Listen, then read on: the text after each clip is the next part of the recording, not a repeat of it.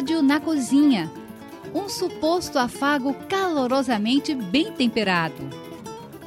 Pois é, estamos de volta ao Rádio na Cozinha, afagos calorosamente bem temperados. E antes de eu passar a palavra por Rivandro, não sei se você consegue buscar na sua mente o sabor de um acarajé e de um sarapatel. Uma feijoada, uma dobradinha?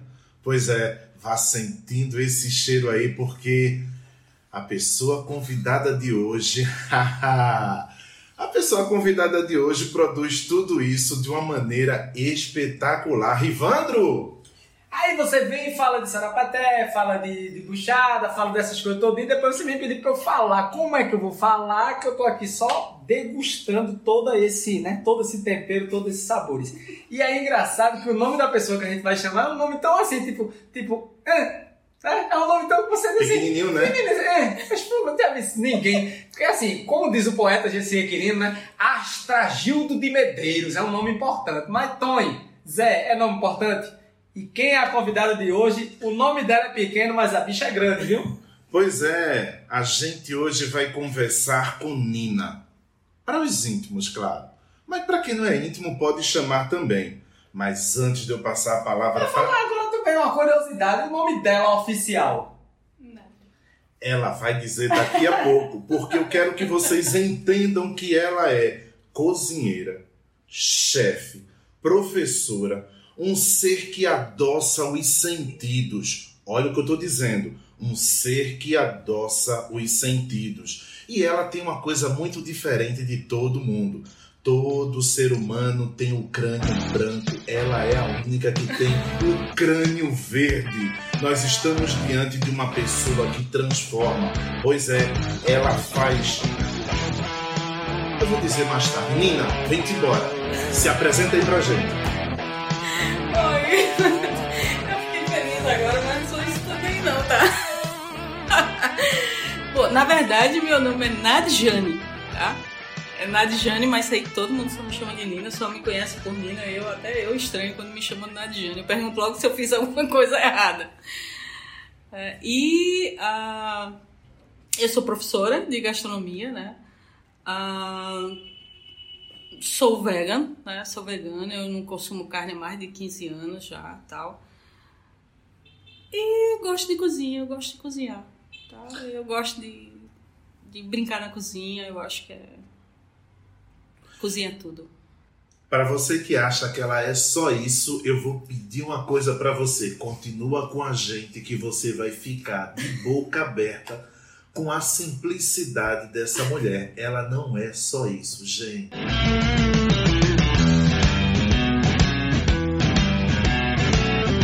Nina, a gente vai começar com aquela pergunta: como é que você se tornou vegana e por quê? Ó, oh, na verdade, eu, assim, a minha vida inteira carne nunca foi meu ponto principal, né? Então, eu nunca, nunca consegui consumir carne mal passada, né? E consumia muito pouca carne, basicamente é, frango. E aí tem uma paixão na minha vida que eu sempre gostei muito da filosofia dos Hare Krishnas, né?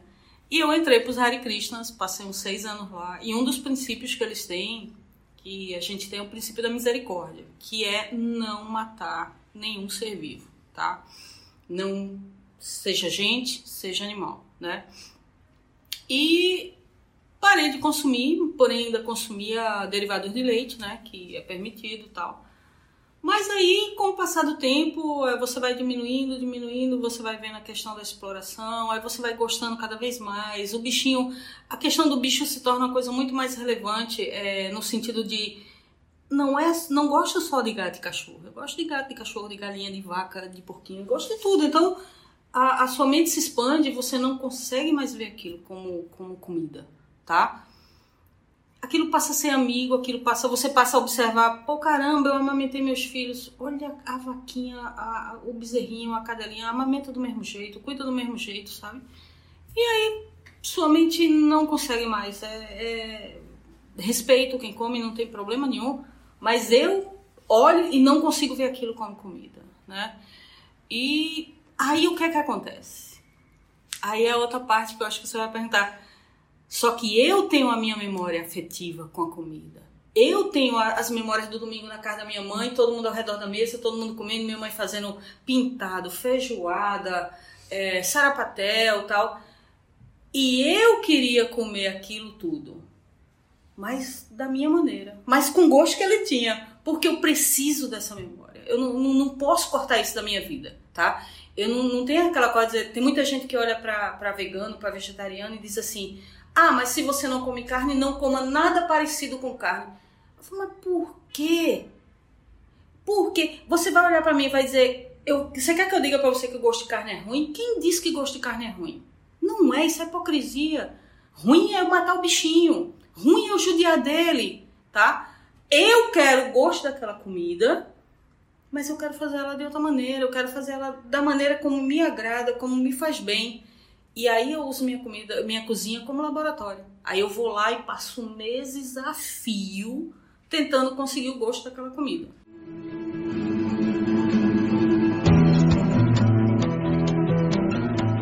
E aquela comida que ela fala é justamente o acarajé, o sarapatel, a feijoada e a dobradinha que ela vai falar aqui mais depois de Livandro. Não, aí ela vem né, no início, não, eu não sou isso tudo não. Aí não passou cinco minutos pra ela agora dizer, eu vou a fundo, eu vou e mato e mostro o pau, a cobra, e pinto o sete e boto o resto da tinta. Olha isso. Simbora, vamos deixar ela falar aí pra... Agora. Nina, fala do teu trabalho, dessa transformação que você faz com a comida, que eu acho incrível. Não é porque eu tô na sua frente, você mesma já me deu várias preparações para eu provar e eu fiquei muito encantado com aquilo que eu estava degustando. Fala pra gente, Nino, o que você produz. Ó, eu produzo a, o sarapatel vegano, né? Eu levei quatro meses para conseguir chegar no gosto do sarapatel, tá? foi brinquedo, não, foi quatro meses. Todo final de semana agarrado naquilo ali. Eu já não aguentava. Eu amo cogumelo, eu já não aguentava mais olhar cogumelo na minha vista, sabe? Mas é, a dobradinha, a, faço dobradinha vegana, faço a, a feijoada, o acarajé com vatapá, caruru, com tudo, tá? Só não vai o, o, o camarão. E ah, faço várias outras coisas, de, de docinhos, salgadinhos, é, biscoitos, eu gosto de fazer muito, bolos eu faço bastante também. A minha comida que eu comia antes, tá? Ah, que eu, em hipótese nenhuma, eu quero perder aquilo, tá? Em hipótese nenhuma, eu quero rejeitar aquilo porque vai parecer. Qual é o problema de parecer? Mas não é criatura. Eu quero mais que pareça mesmo que eu quero oferecer e as pessoas pararem uma hora e dizer: caramba, de repente eu nem preciso matar o bicho para comer essa comida. Eu posso Isso fazer é dessa possível. outra forma. É né? Você possível. chegar pro ingre... Você transformar um ingrediente em algo que você comia na sua infância sem você é, usar uma proteína animal. Exatamente. Ó, eu, eu vou pelas referências que eu tinha. Por exemplo, a dobradinha. Vocês vocês já comeram pintado? Que é o milho com feijão. Que faz na minha terra em Petrolina. Não. Eu sou de Petrolina, espetacular. Minha terra é linda. Ai, Deus. minha terrinha é linda. É, lá tem uma comida que é, eu penso que ela vem do Piauí, que foi minha mãe, minha mãe, minha tia são do Piauí, né, dali de paulistana, e elas fazem uma comida que é como se fosse uma feijoada, é como se fosse uma milharada, só que é os dois juntos. É um- uma comida feita à base de milho, com todo tipo de, de partes do corpo, calabresa, pé de porco, não sei o que. Bota isso e no final você faz um pouco de feijão extra, temperadinho, mas quase sem nada, tira o caldo dele e joga dentro. E aí chama pintado porque fica pintado de amarelo com, com o. Não é nem feijão preto, faz com feijão carioquinha mesmo, feijão normal, comum, né? E, e fica todo pintadinho, milho com feijão. E pra dobradinha, é, eu comprei uma dobradinha pronta e eu cheirava ela, cheirava, fazia isso, tem cheiro de pintado, tá? Aí eu chamo logo minha- meus filhos, né, meu marido, filho, que eles consomem carne, tá? Eles comem a carne dele, eles mesmo preparam tal. E aí eu dei pra eles. Nina, eu gostaria de te interromper para Interrompe. você repetir o que você acabou de falar aí, que você tem marido e filhos que o quê? Comem carne, eles comem. Eu é que não como. Pois é, gente, é justamente por isso, uma das coisas que ela está aqui é justamente isso. Você pode ser vegano, você pode ter a sua filosofia, a sua ideia de vida, o seu conceito de vida, aquilo que você decidiu e você conviver. A palavra que está faltando no nosso meio, convivência.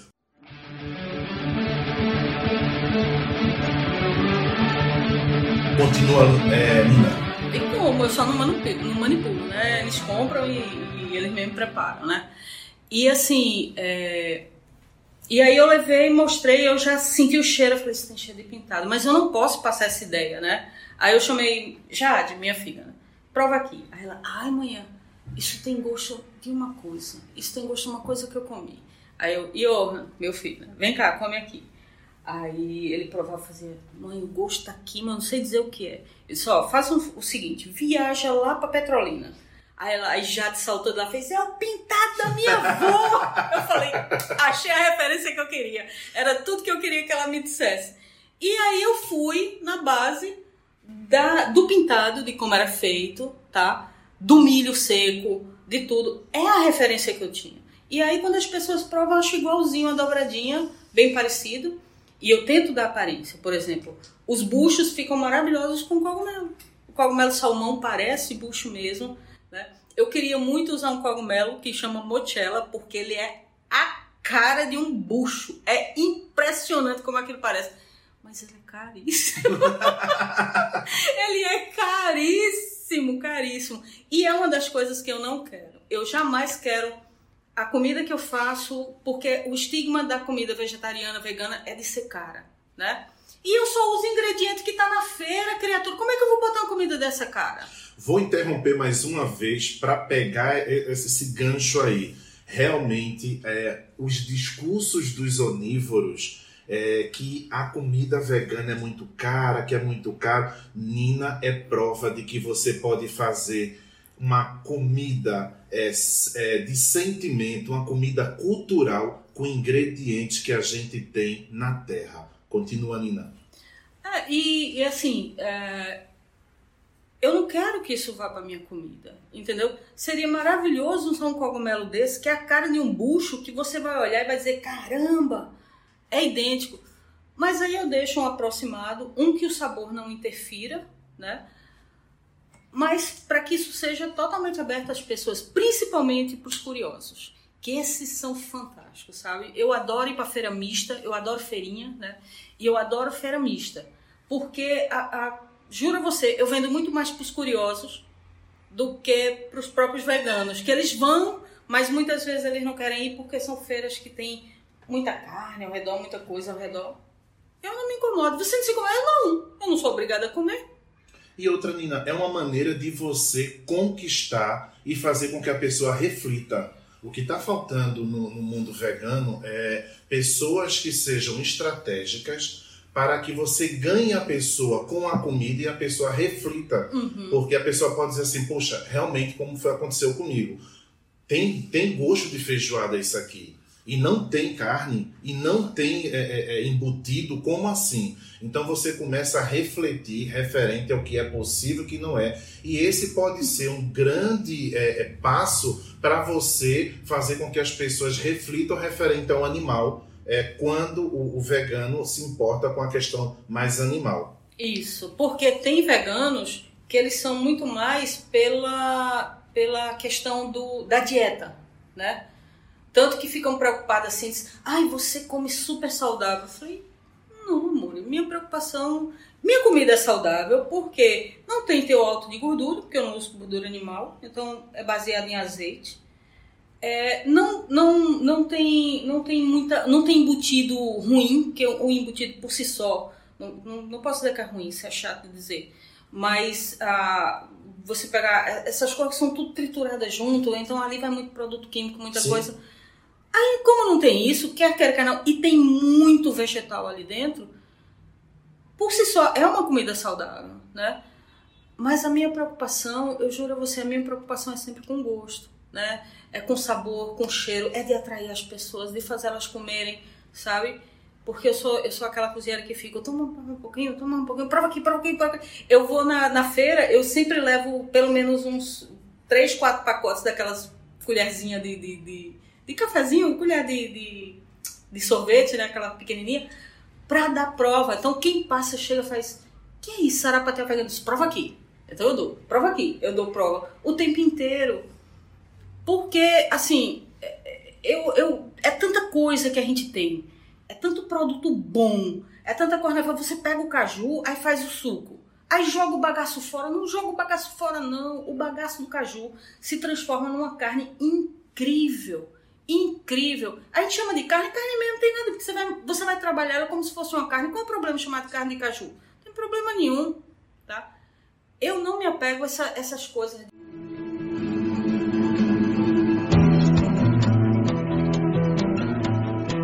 Nina, como é conviver é, com, no meio? Porque você participa das feiras que tem é, festival gastronômico, essas feiras todas que tem no shopping, seja onde for, você participa. Como é conviver com a tua comida no meio, como você mesmo falou, numa comida de vários onívoros trazendo ali suas proteínas? Como é viver? Como é conviver assim? Ó, pra mim eu acho fantástico, tá? É fantástico. Quer que eu diga alguma coisa ruim? Não tenho que dizer nada ruim. Você sabe por quê? Porque a maioria do que tá do, do meu lado, todo mundo, eu fico empurrando provas, eu fico. E eu quero levar minha comida e dizer: caramba, a comida, olha a quantidade de gente tá lá. Claudemir tá lá, Rivandro tá lá. Os rockstar, pra mim, assim, eu mesmo disse, tô nervosa de estar tá aqui, entendeu? Porque pra mim vocês são referência, né? E aí, pra mim, a responsabilidade de levar uma comida boa também. E aí eu tô lá, e eu sou meio petica, assim, e aí eu fico lá dizendo, não quero nem saber, eu vou mostrar que minha comida é tão boa quanto a de qualquer um que tá aqui, Muito bem. entendeu? Mas não no sentido de, de, de, de, de ser chata, de, de. Não, é no sentido de dizer, caramba, é comida vegana, é, mas é comida que, que, que agrada, é comida que qualquer pessoa curiosa gosta, as pessoas vêm e provam quantas pessoas a gente atinge. Porque, deixa eu dizer, não é única exclusivamente a questão de agradar vegano, tá? Não é, tá? Minha questão é, é o amor intenso que eu tenho pelo ser vivo, pelo animal, pela... Pra mim é, é parte de uma centelha divina que eu não quero maltratar, tá? E as pessoas vêm e eu quero que elas provem comida boa, tá? Para mostrar elas que, ó, sem bicho, dá para fazer comida boa sim, dá para aproveitar sim, dá para fazer isso sim. E eu, eu tô aqui para mostrar, entendeu? Eu acho fantástico, até porque vocês são referência para mim. E aí, a partir do momento que tá ali top de linha, eu falei, caramba, não sei meio, o que é que eu tô fazendo aqui nesse meio? Não, eu tô. Você, eu tô. você está no meio, se posicionando e mostrando, não só para você, como para a gente, o poder que a gastronomia tem de você é, produzir e fazer um trabalho único seu. É isso que eu vejo. Te fiz essa pergunta, Nina, porque eu observo e vejo que vários colegas têm o maior respeito, a maior admiração por você e não te aponta por você estar fazendo aquele trabalho, mesmo sabendo que indiretamente faz com que a gente reflita o que a gente está fazendo.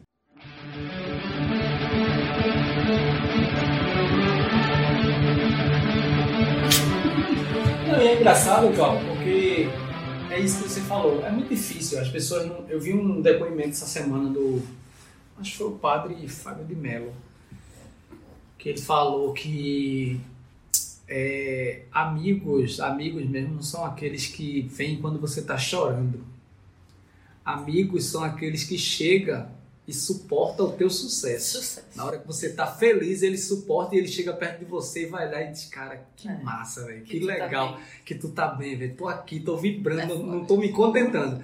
Então, muita gente, eu já vi muita gente ter essa essa essa essa, essa admiração por algumas pessoas. Eu sou um exemplo, não estou aqui me vangloriando, mas já vi muita gente dizer que, ah, não, fulano fala super bem de você, fulano lhe bota lá em cima, adora você, mas nunca chegou para mim para dizer assim, Riva, o teu trabalho é bacana. Eu vejo muita gente falar, não que isso fosse me mas eu preferia que essa pessoa não dissesse a ninguém no mundo que meu trabalho é bacana e chegasse para mim e dissesse, admiro muito teu trabalho, velho. Só. Então muita gente tem, eh, se inspira nela, né? se inspira nela, faz. Eu já, já fiz muito prato, eu tenho, tenho, tinha um projeto no meu cardápio. Ah, se você é vegano, vegetariano, cutuque o chefe. Isso me fazia ir pra feira e ver coisas e, e, e tivar. Então eu já fiz sarapaté, do meu jeito, ó, vou nem me meter a fazer já fiz sarapaté, eu já fiz prato, já tive experiência com pessoas de fora do país que eu se vi que era vegetariano, vegano.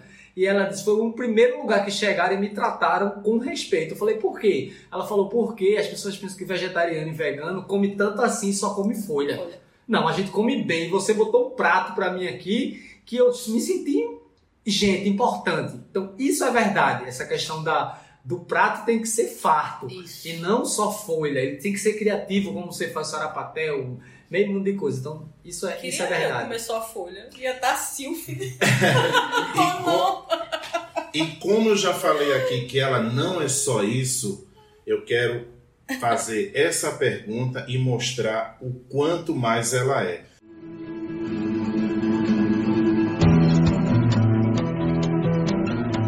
Tem calma aí, porque esse podcast é um podcast oferecido por Dentro do Caixote arroba dentro do caixote. Você vai lá, acessa e você vê um café da manhã especial, você vê chá da tarde, aquele, aquele presente que você quer dar para quem quer tomar um vinho, arroba dentro do caixote. Rivandro?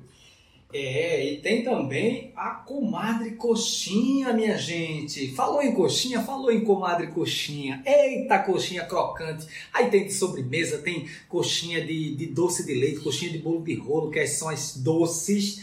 Acessa lá, arroba comadre coxinha, e você vai ver o que é delícia. E tem outra coisa também que você deve acessar. Nina, fala pra gente o que é o crânio verde. Eita, Crânio Verde foi a, a, a mini micro, mini micro migni empresa que eu abri, né? Que é, eu, eu adoro, assim, tem muita gente que acha meio, mas botou um crânio para comida. Eu falei, mas amor, o crânio é, é o maior sinal de igualdade que existe, né? A, quando chega na, na hora da caveira, de virar caveira, não se sabe nem quando você é homem ou mulher, você não distingue nada, não distingue se é branco, se é preto, se é. Não, não, não se distingue nada. Então é o destino de todo mundo a virar caveira. É ser crânio, virar o crânio. E aí eu botei verde com moicano de bichinhos, né, pelo meu respeito à natureza, por a, a consciência que eu quero que de ser diferente, entendeu? E de pegar essa coisa da, da, de, da alimentação vegana e verde e levar para transformação, para o laboratório da cozinha, para todo canto. Eu acho que, assim, é, é, a minha pegada, sabe? E a pegada rock and roll, que eu amo rock, eu gosto de rock pesado, sabe? Uhul. No início, no, é, eu fazia muito, não sei se vocês chegaram a ver, quando eu levava as caveirinhas de de, de noiva, ou de fazer com bolo de noiva vegano, passa 31 dias. Eu primeiro marquei 28 dias sem estragar, do lado de fora, de casa, assim, só embrulhadinho no, no, no, no filme, né? E depois consegui 31 dias sem que estragasse de jeito nenhum. E aí eu modelava, eu gostava, eu adoro modelagem, né? E aí eu modelava as caveirinhas, caveirinha mexicana, Ed do, do, do Iron Maiden, do Kiss, eu saía modelando Viking, um bocado de coisinha assim, dessa bolinha de noiva, assim, caveirinha eu amo de paixão. rock and roll, adoro rock and roll. Pois é, vocês estão conhecendo um pouco de Nina e agora eu quero contar uma pequena história para vocês. Feche seus olhos.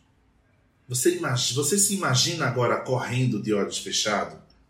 Você se imagina agora com a faca na mão, fazendo corta, vinagrete? fazendo vinagrete?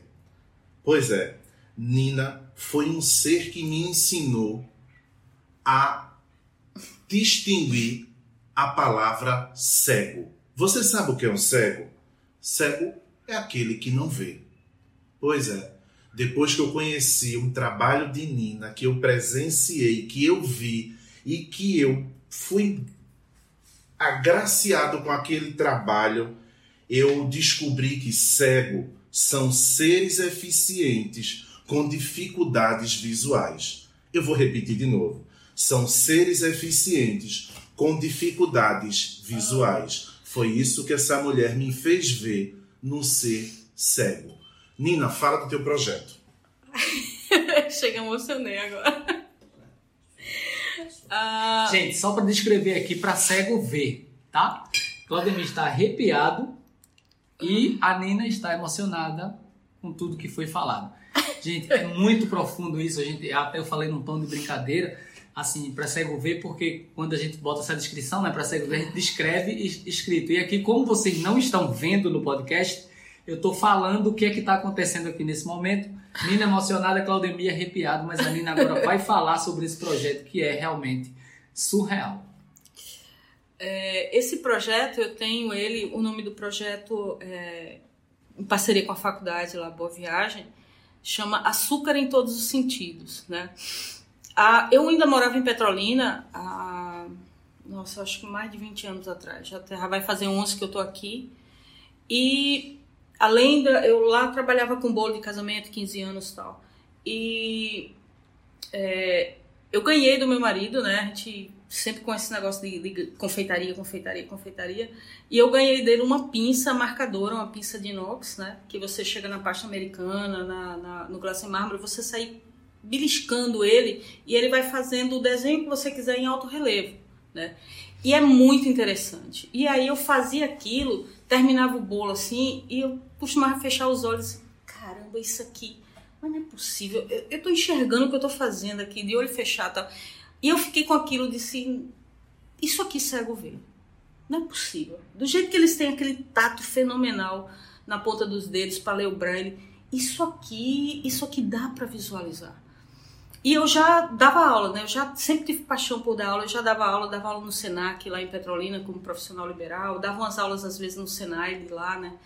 E eu treinava, desculpe, no Senai era o treinamento para as alunas que ganhavam o concurso confeitaria, aquele é, Olimpíada do Conhecimento, né? E uh, eu escrevi um projeto rápido assim, mais ou menos como era que eu pensava, como era que eu imaginava que seria. Se eles não enxergam eu mostrando, eu vou ter que mostrar do jeito que eles enxergam, né? E quando nunca tive chance porque lá não tinha um, uma estrutura física boa, né? E quando eu vim para cá, né? Aí eu vim em 2010 de volta para Recife, morar aqui novamente, Recife, desculpe Jaboatão. E ah, eu já estava dando aula na faculdade, né? 2015. E aí um dia a gente conversando que tinha uma, uma amiga de Isabela, né? Da minha coordenadora, Isabela Jaroque. E a amiga dela dava aula de Libras, né? E eu falei, caramba, um dia ainda aprenda, a... eu preciso, do jeito que a gente fala português, eu sou professora, eu tenho uma obrigação de aprender Libras, né?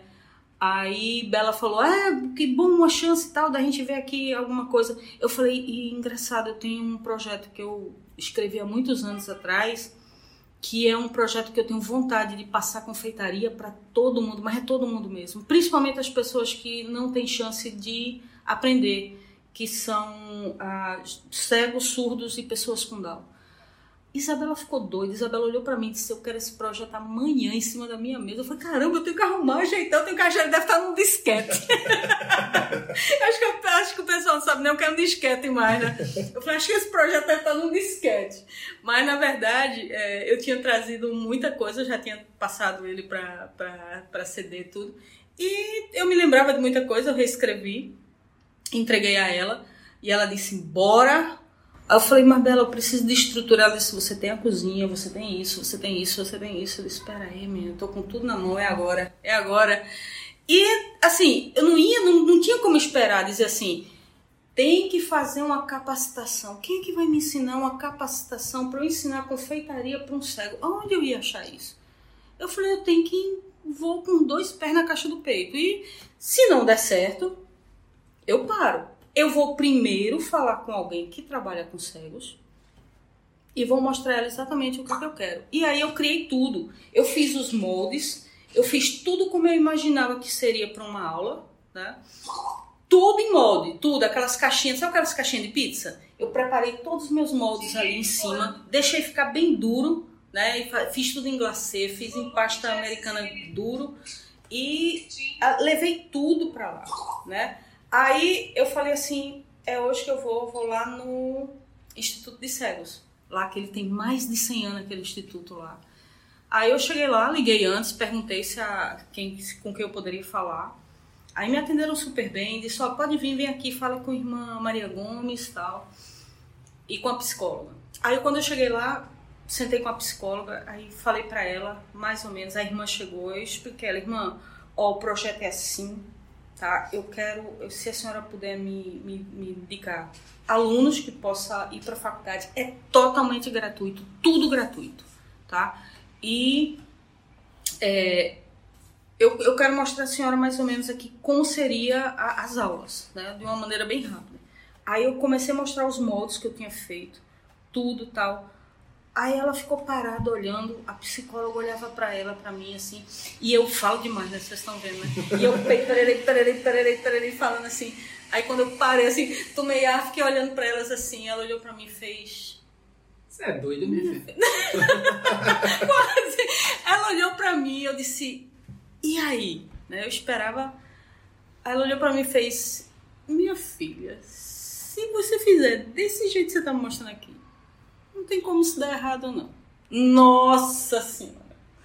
Eu acho que eu subi um. acho que eu levitei, assim, as lágrimas desceram, eu não conseguia fazer nada além de chorar, sabe?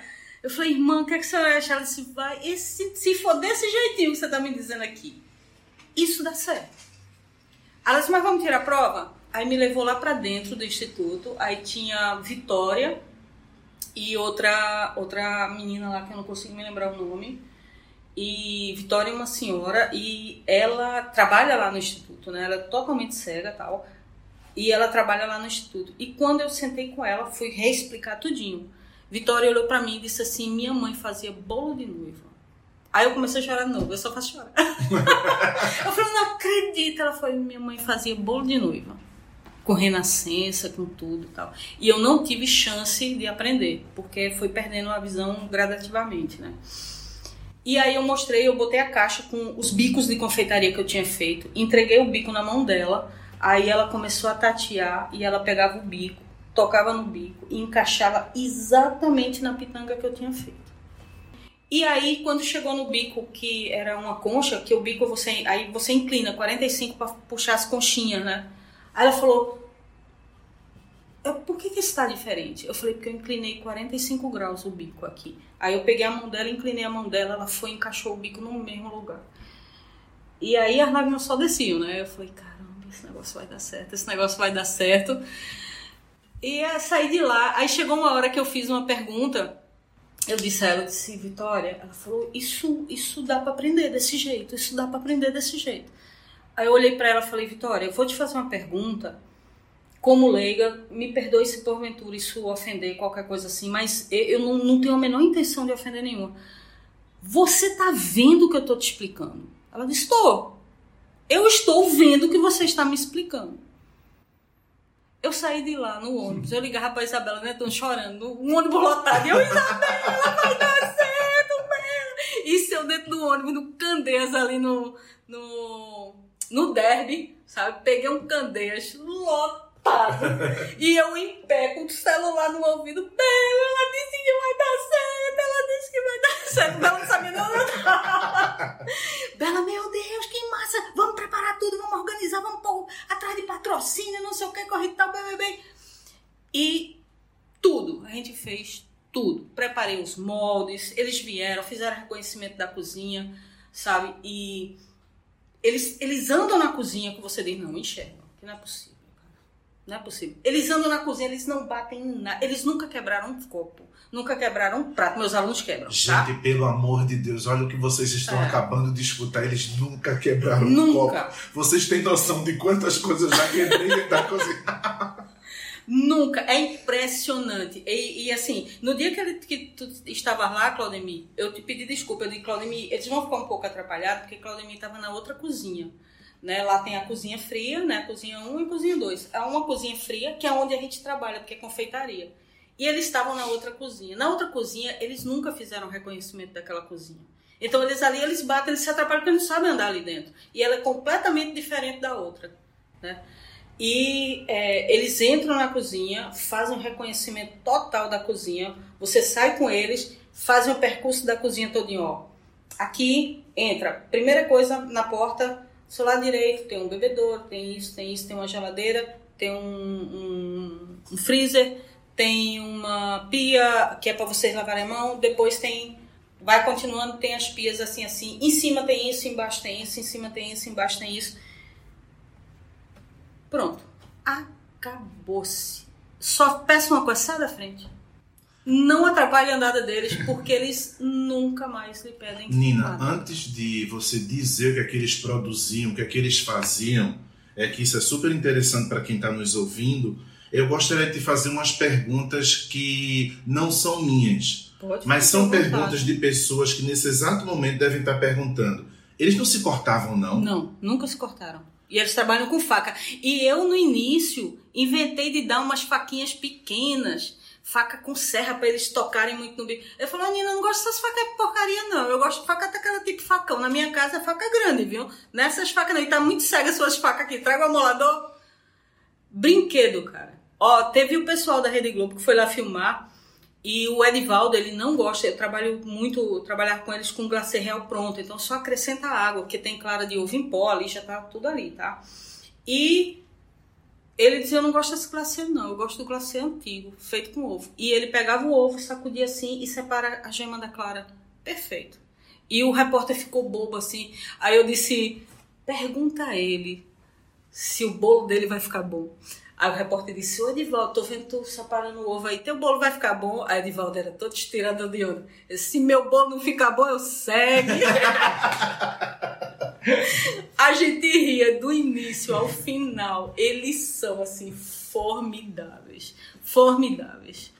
E fazem bico de confeitaria, viu? Flores de açúcar, bico de confeitaria, bate bolo, recheio, faz pasta americana, cobre bolo, deixa eu ver, todo tipo de salgado, massa folhada, que é uma das massas mais chatinhas da confeitaria francesa, né?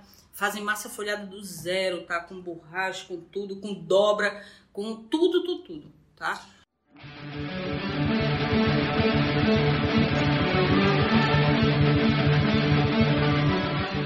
Você conhece algum eficiente que tem dificuldade visual? O cego, você conhece? Se você conhecer, tá aí, manda esse podcast para ele. E se você conhecer aquela pessoa que enxerga, mas tem dificuldade de se levantar, de se, se erguer, manda esse podcast para ele, porque o nosso objetivo é mostrar as possibilidades e que a gente pode, é só querer. É Isso aí, é, é emocionante, né, Cláudio? A gente, a gente às vezes fala né, de. Bota tanto empecilho né, no dia a dia, o dia amanhece, a gente, ah, mas se eu tivesse isso, se eu tivesse aquilo, eu sempre estou postando as mensagens e às vezes as pessoas perguntam se eu sou aquilo que eu posto. Muitas vezes eu estou passando por aquela situação e muitas vezes eu estou muito bem, mas eu sei que tem alguém passando pelaquela situação. Então, eu prefiro, às vezes, eu é, esqueço até de comemorar o que eu estou passando para tentar trazer alguém para o palco comigo. E aí, quando você vê essas histórias, essa questão do cego, de outras mais que a gente vê aí, você vê a Nina também que se dedica a isso, você vê que, gente, não deixe para amanhã o que você poderia ter começado ontem. Abre o olho. Abre o olho.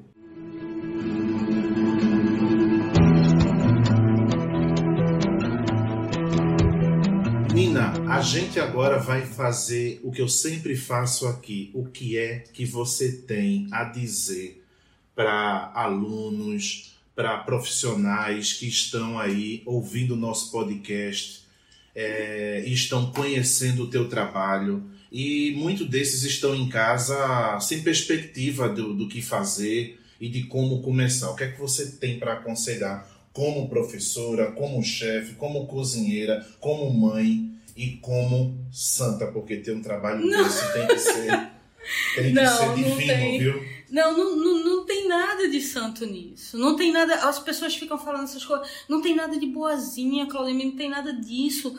Não existe essa coisa, Rivandro, de. Ai, você é muito boa. Não, eu sou uma professora.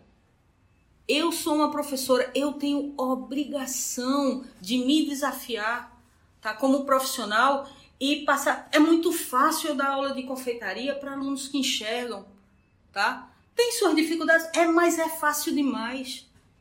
E por que é que as outras pessoas não podem? Por que é que meus alunos com Down não podem? Quem disse que não pode? O que é que eu vou mudar? Eu vou mudar minha metodologia. Isso é um desafio para mim. Eu sou professora, eu tenho a obrigação de chegar em todo canto, criatura. Não é só no cantinho que o veio, é bom que o caminhozinho tá aberto ali, não. Eu tenho que andar pelo caminho que tá mais torto lá. Por quê? Porque eu não só me desafio, isso me, me dá ânimo para eu me acordar de manhã.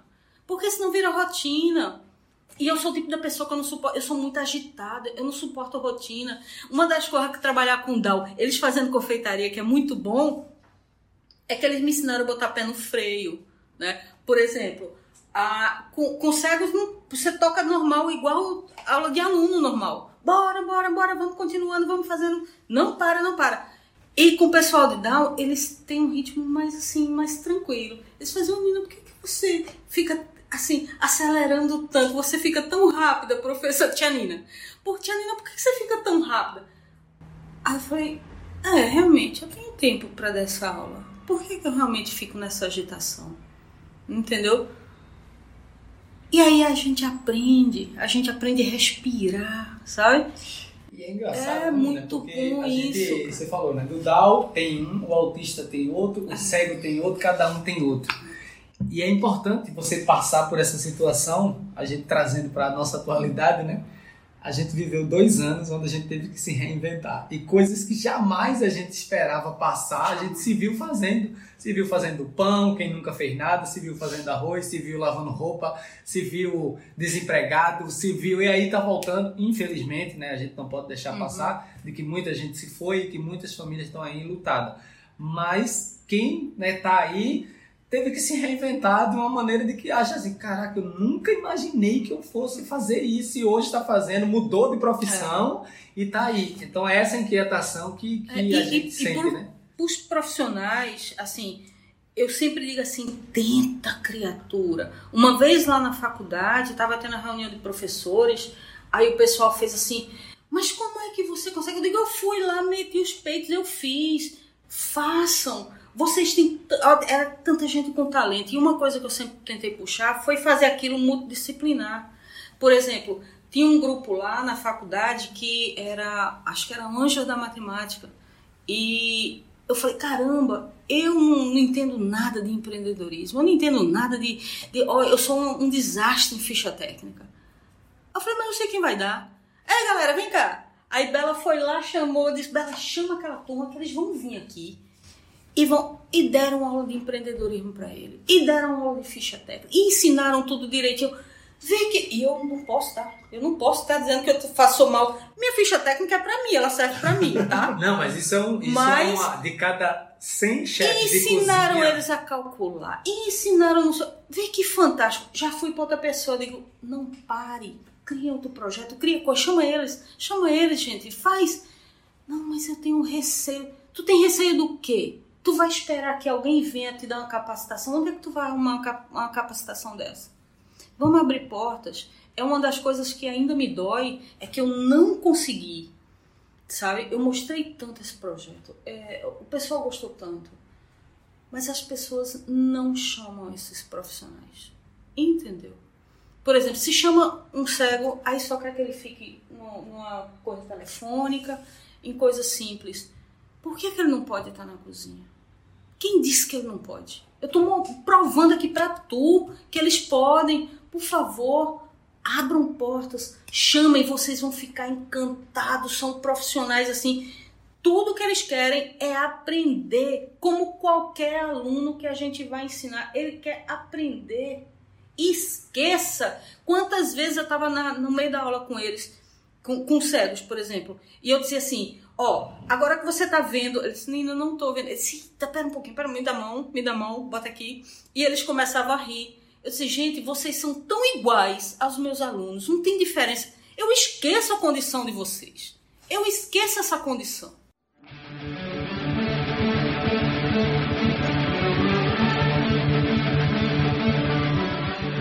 Entendeu? Sabe qual é o problema do podcast, o Rádio na Cozinha? É que, lamentavelmente, Ai. ele acaba.